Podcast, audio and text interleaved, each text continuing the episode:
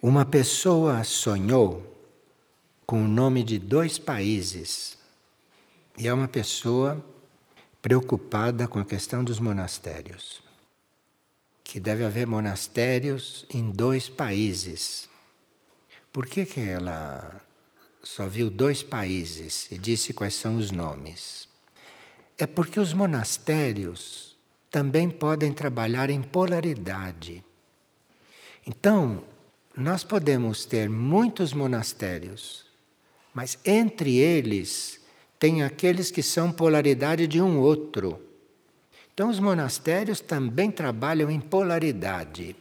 E eles vão reconhecer qual é a sua polaridade no outro monastério, para que, sendo unidos, eles vão cumprir um trabalho que um monastério só não pode cumprir precisa que a sua polaridade esteja ali também presente.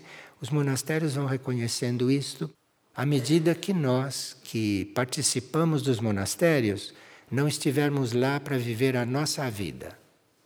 A nossa vida dentro do monastério não pode acontecer porque lá não é lugar para a gente viver a própria vida. Lá é lugar para nós vivermos outras coisas. E precisa que a gente não esteja vivendo a própria vida dentro do monastério, mas que a gente ali esteja vivendo uma lei, uma lei que dentro das características dos monastérios ela deve estar expressa, para a gente ir reconhecendo a polaridade daquele monastério. E é quando ele reconhece a sua polaridade e que essas polaridades se unem, é que vamos formando uma rede. E cada um vai encontrando a sua polaridade. E aí temos uma rede. Então, por que, que a hierarquia, nesse momento, não se contenta de formar um monastério? Porque ela está formando uma rede. Por enquanto já anunciou 20. Então precisa que nesses 20 nós não estejamos vivendo a nossa vida porque senão nem encontramos ali dentro a nossa polaridade, que não é uma pessoa mais. Quem está no monastério não tem que ver polaridade em pessoa alguma. É o monastério que tem que ver a polaridade no outro monastério. Percebem que vida grande é no monastério? Percebe que grandeza de vida existe ali para ser vivida? Mas para isso precisa que a gente ali tenha esquecido da própria vida. As pessoas ali dentro, a vida pessoal ali dentro, não tem nada o que fazer, porque ali não são seres vivendo a própria vida. Ali é um monastério buscando a sua polaridade. E ele não pode buscar a sua polaridade se ali dentro estão vivendo a própria vida. Então aquilo é uma escola correcional, como outra qualquer. Claro que o monastério é uma escola de alinhamento, é uma escola de purificação, mas isso é muito pouco. E se estamos encarregados de 20 monastérios, está na hora de nós acordarmos. Nós estamos encarregados de uma rede. E para ver uma rede, há polaridades aí dentro que devem se encontrar. Mas para isso, se eu estou lá dentro, como um ser humano, vivendo a minha vida, com todos os meus problemas, com todas as minhas coisas, adeus rede. Adeus rede. Isto é o desenvolvimento dos monastérios. E se essas coisas estão sendo ditas, se essas coisas estão sendo manifestadas, é porque a hierarquia e o plano está achando que nós somos adequados. O plano deve estar achando. Senão não dizia são 20. Isto é uma rede. Então nós, no nosso ser, devemos fazer um voto de não sermos mais nós. Porque dentro de um monastério, como dentro de um grupo espiritual, certas coisas nem deveriam acontecer. É que não, não podem não estar conscientes de onde estão. Podem não estar conscientes do que estão fazendo que não são mais eles, que é outra coisa que está vivendo aí. Os monastérios representam uma lei, os monastérios representam um tipo de vida que será a vida neste planeta quando este planeta for sagrado. Então, o monastério neste planeta, supõe-se que seja um verdadeiro monastério, não? Um monastério neste planeta, ele está antecipando algo que deve acontecer com todos neste planeta. Não na mesma forma, claro. A forma de um monastério hoje não vai ser a forma de vida no planeta sagrado, vai ser outra forma. Mas isto que é o monastério hoje está preparando isto. O monastério é a sementeira disso. O monastério é a nova vida que está ali começando a germinar. Aquilo tem que desenvolver. E nós olhando isso, vamos nos preparando, porque isso será a nossa vida quando este mundo for um planeta sagrado. Bem, agora vamos ver o que é templar-se, porque perguntaram isso hoje.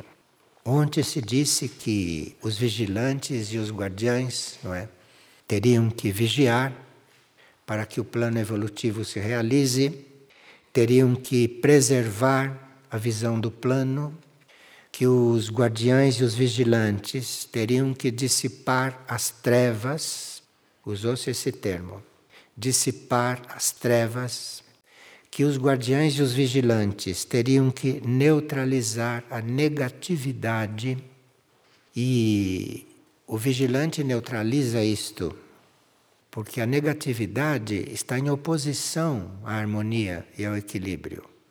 Então, o vigilante, o guardião, tem que trabalhar a sua negatividade e tem que neutralizar essa negatividade para que ela não predomine. E depois se disse assim, muito rapidamente, que os guardiães e os vigilantes têm que se templar. E se passou rápido nisso. E agora está perguntando o que é templar. Quando nós vigiamos e quando nós guardamos o plano evolutivo, nós vamos nos conscientizando que temos uma essência interna. Guardando e vigiando o plano evolutivo, nós vamos percebendo que temos uma consciência interna, que temos uma essência interna que não conhecemos e que é até pura essa essência interna. E você sabe que tem essa essência interna. Você começa então a purificar os seus corpos, você começa então a transformar o seu ego, você começa então a oferecer o seu ego, oferecer os seus corpos, se oferecer como ser para ser unido com esta essência interna. E aí, esse vigilante vai dizer: Bom, mas eu quero ser um instrumento desta consciência interna. Quando começa esse processo dele ser instrumento desta essência interna, ele está se templando. Ele está se templando. Então, um vigilante e um guardião têm condições de se templar, porque ele está em função de guardar, vigiar, manter o plano. Então, ele vai sim entrar no caminho desta essência interna. O espírito, a mônada, o que quer é isto. O espírito precisa de seres templados para poder se manifestar através desses seres. E só um ser templado, só um ser que tenha colocado os seus corpos dentro desta vibração templada, pode interagir com a mônada. Então, interação com a mônada, interação com o espírito é para os templados. E os vigilantes e os guardiães, a uma certa altura, têm esta tarefa de se templar. E é através do serviço que eles vão adquirindo este direito Isto é um direito que nós temos de ser templados. Então precisamos fazer jus a este direito. É um direito que nós temos. Uma coisa é você ter o direito de ser templado, outra coisa é você ser templado. Porque você tem que fazer jus a este direito. E você vai entrar neste caminho é sendo guardião e vigilante do plano evolutivo onde quer que você esteja. Bem, o templo, este, este estado de consciência, não este templo, ou este estado de templado, não é? Ele é um estado no qual nós estamos permanentemente, sem interrupção, sempre louvando e tendo presente a lei maior embora não saibamos qual é a lei maior. Nós temos essas leis primárias, que aqui na Terra chamaram de Dez Mandamentos, e que nós até hoje não cumprimos. Então, nós temos esses Dez Mandamentos que são a tabuada, e não cumprimos nem isso. Então, depois desta coisa tão simples, vamos estar diante de leis maiores. E o templado já está diante de leis maiores.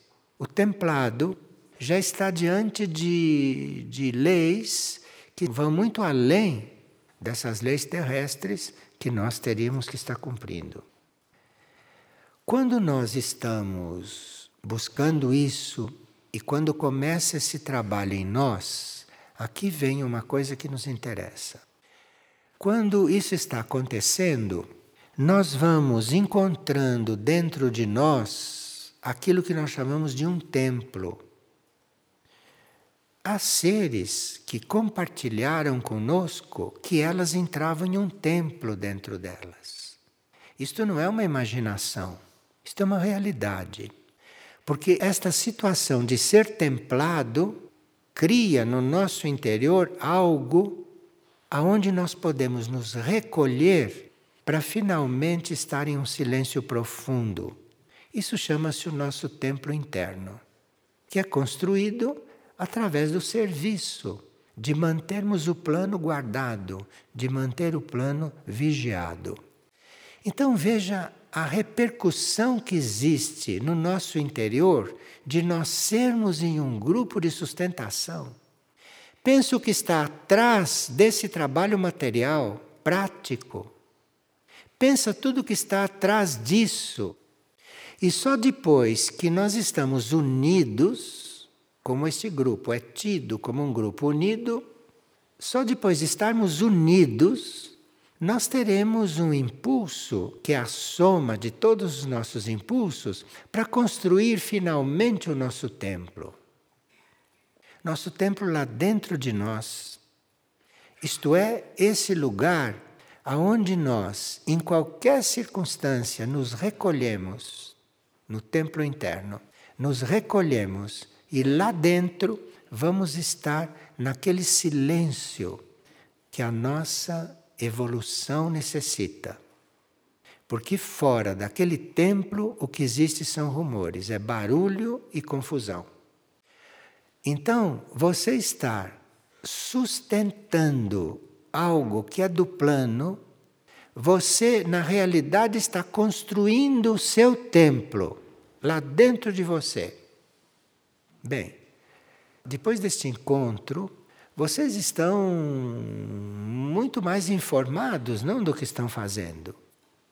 Só que essas informações não são para vocês saberem só. Daqui por diante, vocês sabem o que tem que construir. Vocês sabem qual é o caminho?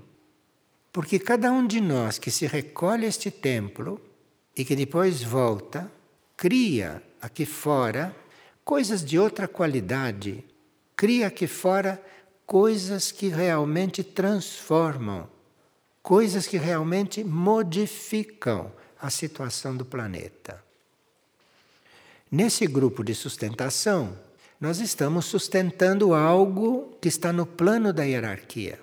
Nós não estamos sustentando obras nossas.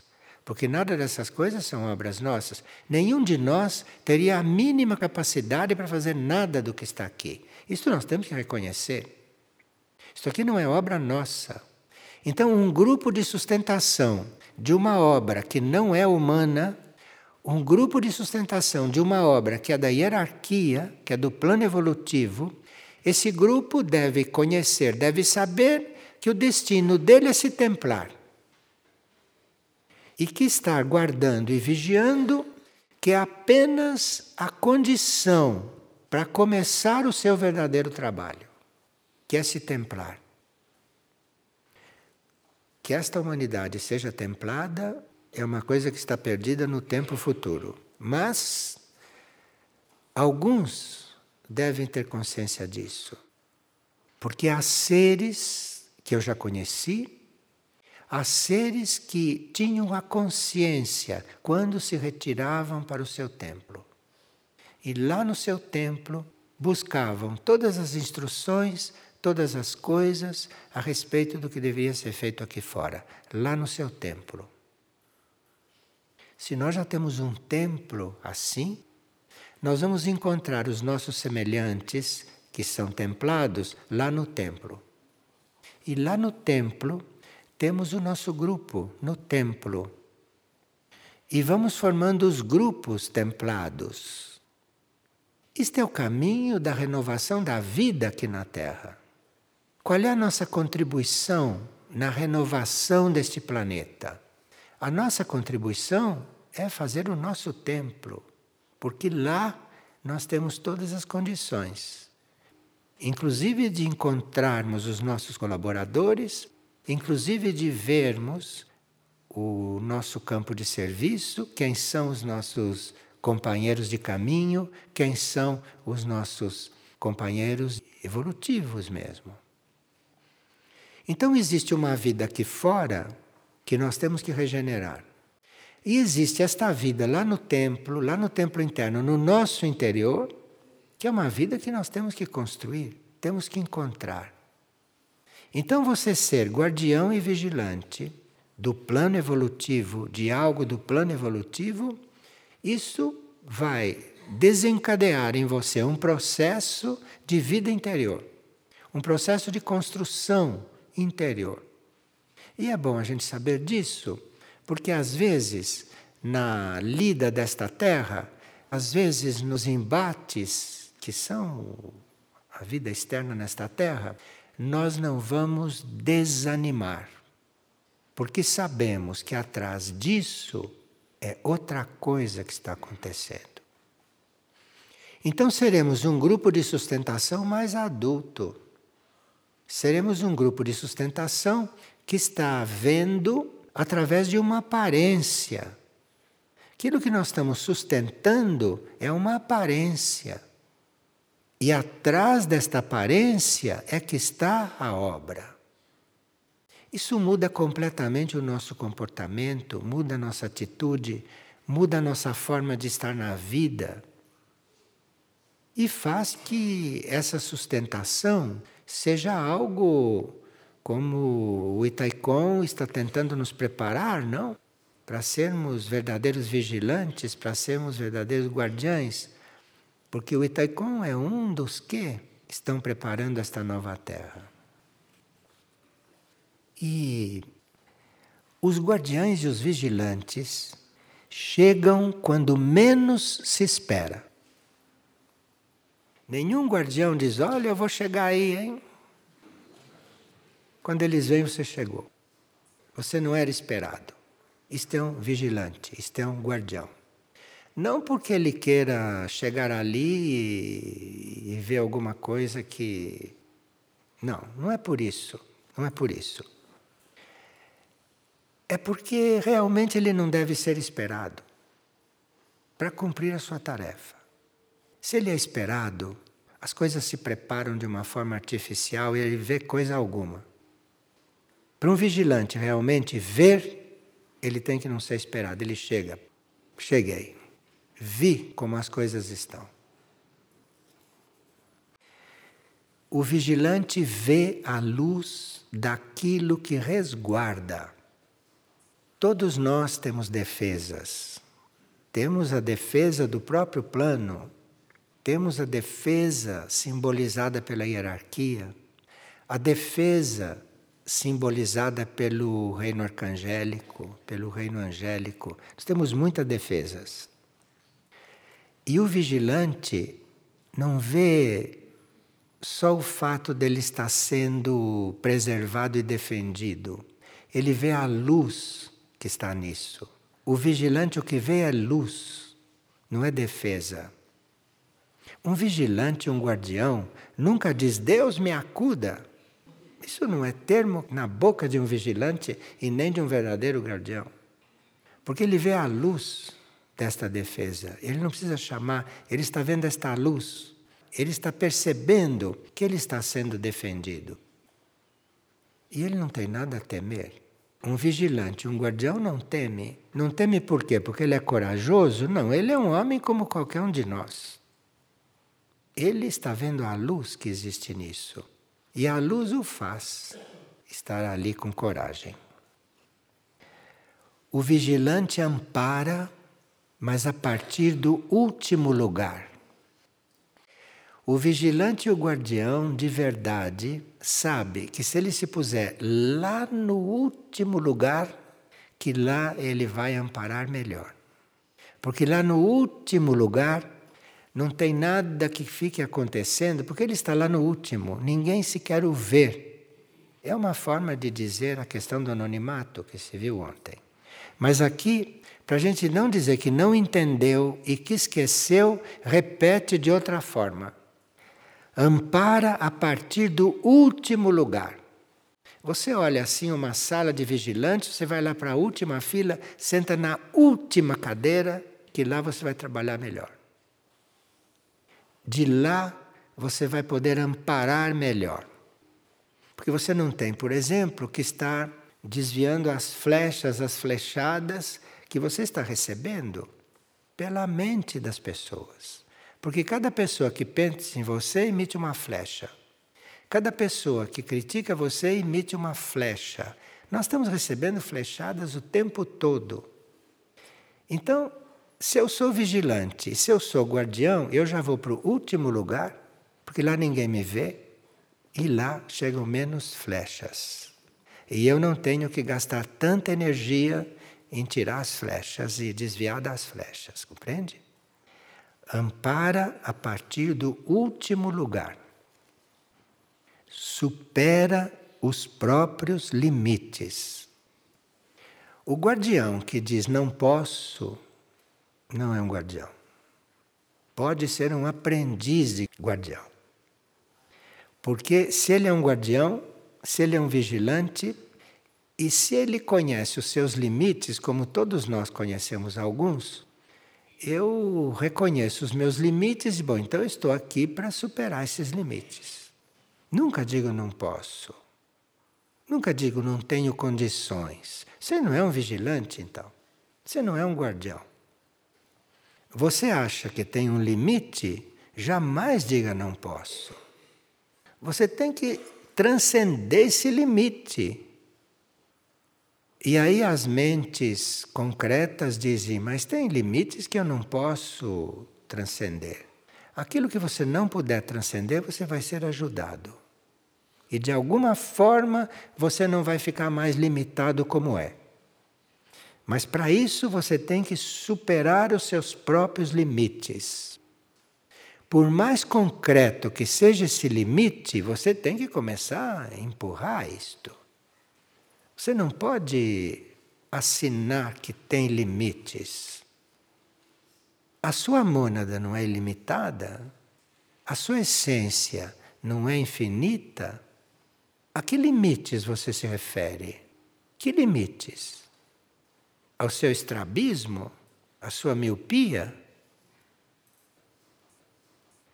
aprende a multiplicar os dons. Aqui vem a solução. Como é que você vai superar os próprios limites? Você vai multiplicar os seus dons. Porque todos nós temos dons e todos nós temos limites, não é? eu começo a multiplicar os meus dons, que aí os meus limites vão sendo transcendidos. Eu não posso resolver essa questão de limites se eu não reconheço os meus dons e se eu não começo a usá-los, a multiplicar esses dons. Então, se eu descubro que eu tenho dom para uma coisa que seja, eu vou usar aquele dom, eu vou multiplicar este dom, eu vou colocar este dom em prática. Que é uma coisa que você pode fazer se você tem esse dom. E aí os seus limites vão cedendo. Os seus limites não se resolvem diretamente. Os seus limites vão se resolvendo é quando você multiplica os seus dons. Não há quem não tenha dom. Com um simples gesto e anônimo, o vigilante se dispõe a corrigir os desvios. Bom, você encontra um desvio, encontra uma coisa que saiu do plano, encontra algo que não está ali no lugar correto. Não tem que dramatizar, não tem que fazer um drama disto. Não tem que com isto fazer uma carga enorme. Com um simples gesto anônimo, você se dispõe a corrigir os desvios. Às vezes nós não conseguimos corrigir um desvio porque estamos nos salientando, estamos demonstrando que estamos corrigindo os desvios. Aí os desvios ficam cada vez mais firmes e você não tem força para fazer isto. Porque o desvio, para ter havido, tem a colaboração de muitas forças fortes, hein? contrárias, forças negativas. Quem é você para corrigir um desvio? Agora, anônimo e aquilo que parece uma coisa impossível de ser resolvida, até com um gestinho assim aquilo se dissolve. Veja as palavras que ele usa. Com um simples gesto e anônimo, se dispor a corrigir os desvios. Não tem nada de heróico em resolver um desvio. Não tem nada de heróico. Se você é um herói que quer fazer isso, você vai encontrar uma força contrária igual ou maior que a sua, e aí você vai ver. O desvio vai ficar lá. Mas, com simplicidade e anonimamente, você corrige desvios. Guardião e vigilante. Aprende a calar diante de assédios. Bom, cada um de nós está aprendendo uma coisa.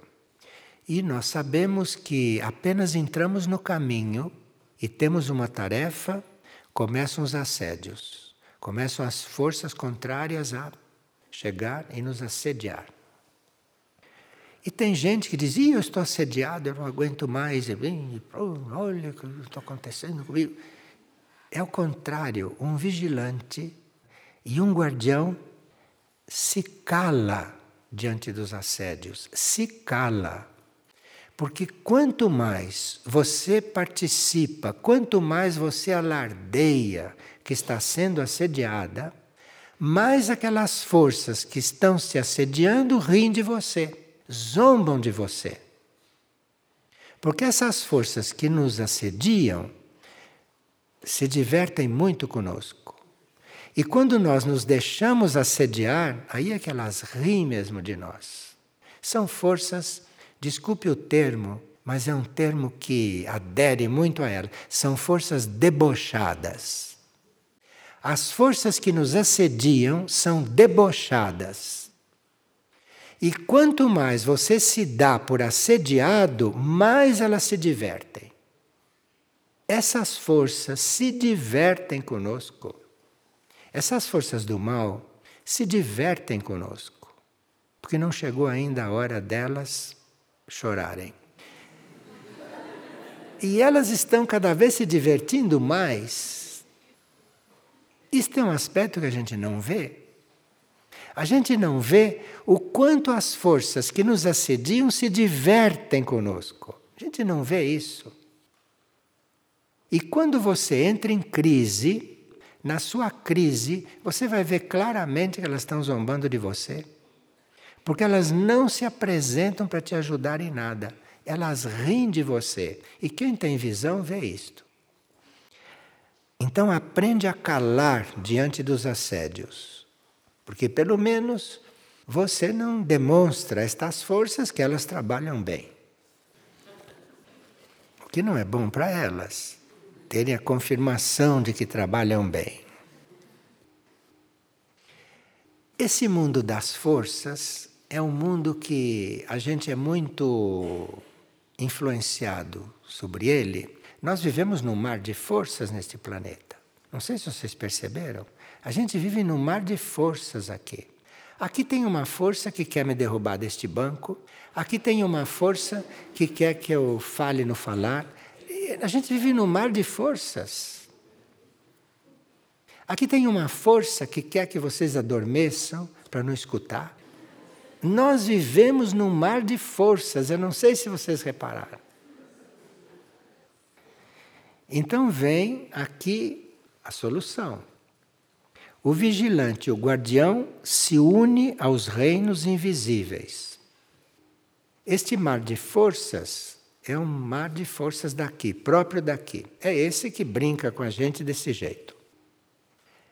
Você tem que chegar na hora, ele fura o seu pneu, ele atrasa você, você chega lá, a porta já fechou. Enfim, eles se divertem o tempo todo. E nós teríamos que estar unidos aos reinos invisíveis. Não diz planos invisíveis porque planos invisíveis pode ser o plano astral, que é como estou aqui. Agora, reinos invisíveis, reinos é outra coisa. Reinos já está incluindo material anímico. Reino já está incluindo o nosso mundo anímico, o nosso mundo interior, mais profundo, mais elevado. Então é um reino. Então você se una aos reinos invisíveis medida que você vai dispensando os laços destas coisas visíveis, você vai se unindo aos reinos invisíveis. E não dá nenhuma fórmula, porque você tem esta intenção e os reinos invisíveis te respondem. Nenhum de nós entra no reino invisível porque quer. Você tem esta devoção pelos reinos invisíveis e eles te respondem. Tudo aquilo que é superior, a gente não conquista, não. Tudo aquilo que é superior responde a nós e faz aquilo para nós. O que é superior responde e nos leva, nos atrai. O vigilante, o guardião, se dispõe a ver o que normalmente ofusca a visão comum. Bom, se uma mente comum soubesse um pouco da verdade que ela não tem condições de compreender, ela ia ficar ofuscada, ia ficar confusa. Então, aquele que fala conosco deve ter muito cuidado para não nos confundir. Porque, às vezes, nós podemos dizer uma coisa muito correta e aquilo deixa o outro completamente confuso porque ele não está preparado para ouvir aquilo. Agora, a mente comum, quando fica ofuscada e confundida, nós temos que aprender a ver aquilo que a confunde. Se a pessoa está confundida com aquela verdade, eu quero conhecer aquela verdade. Quero saber o que, que está confundindo. Porque se a mim não confundir, se aquilo que a confunde eu compreender, eu já prestei um serviço para ela, porque eu sou ela. Se a mim não confundiu, eu, de uma certa forma, libertei. Veja que isto aqui não é um trabalho mental, porque a mente não une, não. A mente desune. Então, o que normalmente ofusca a visão comum, isto é que eu quero ver. Então, se há uma, um chamado para uma população e aquela população não responde, como já houve tantos, não? Maindra faz chamados para oração há anos e anos e anos a fio. Ninguém responde. Quer dizer, ninguém na proporção que devia responder. É um ou outro que responde. Então, aquilo eu preciso eu preciso ver por que, que esta gente está ofuscada. Eu quero ver por quê. Porque eu não quero estar ofuscado desse jeito. Eu não quero estar ofuscado. E eu vejo que ofusca o outro, será que eu estou vendo isto bem? É um estudo que a gente faz. E aqui, para encerrar este pedaço de hoje, diz: decide avançar apesar de si mesmo. Isto é, o guardião e o vigilante diz: Eu quero avançar apesar de mim. Não diz, não, eu vou avançar e vou avançar. Não, eu vou avançar apesar de mim. Apesar de mim, eu vou fazer. Esta é a atitude do vigilante e do guardião.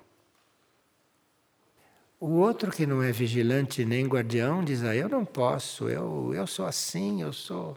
Se ele fosse guardião, diz: Sim, eu sou tudo isso, mas apesar disso eu vou. Pronto. Assim se conta com um guardião e com um vigilante. E se deixa absorver em oração. Vocês veem como a prática da oração está ressoando, não? Ressoando muito. Tudo termina com a questão da oração. Termina com a questão da oração porque realmente só nos resta orar. Atualmente, quem é inteligente, quem tem o Espírito Santo sobre ele, sabe que só resta orar. Estou falando da situação planetária. E claro que nisso tem muitos, muitas nuances, não? As coisas estão aí para ser resolvidas e tudo isso, mas nós sabemos que só resta orar. E que a oração pode resolver? Poder pode. Poder pode. Então só resta orar. E nós não sabemos se uma hierarquia toda se põe a orar, nós não sabemos o que acontece. O planeta pode virar assim, ao contrário. Tudo pode. A oração, tudo pode. Mas nós, como membros da humanidade, nós, como representantes deste reino humano, nós teríamos que dar a nossa resposta. Não esperem que o reino humano dê a resposta, não. Cada um dá a sua resposta, se quiser, dá a sua resposta. E da nossa resposta individual vai depender muita coisa ainda. Da nossa resposta individual vai depender muita coisa.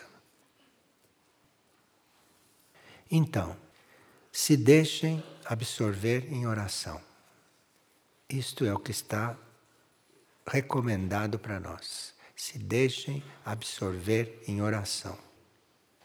Parece que o efeito da oração é maior do que a nossa mente ficar aí fazendo planos.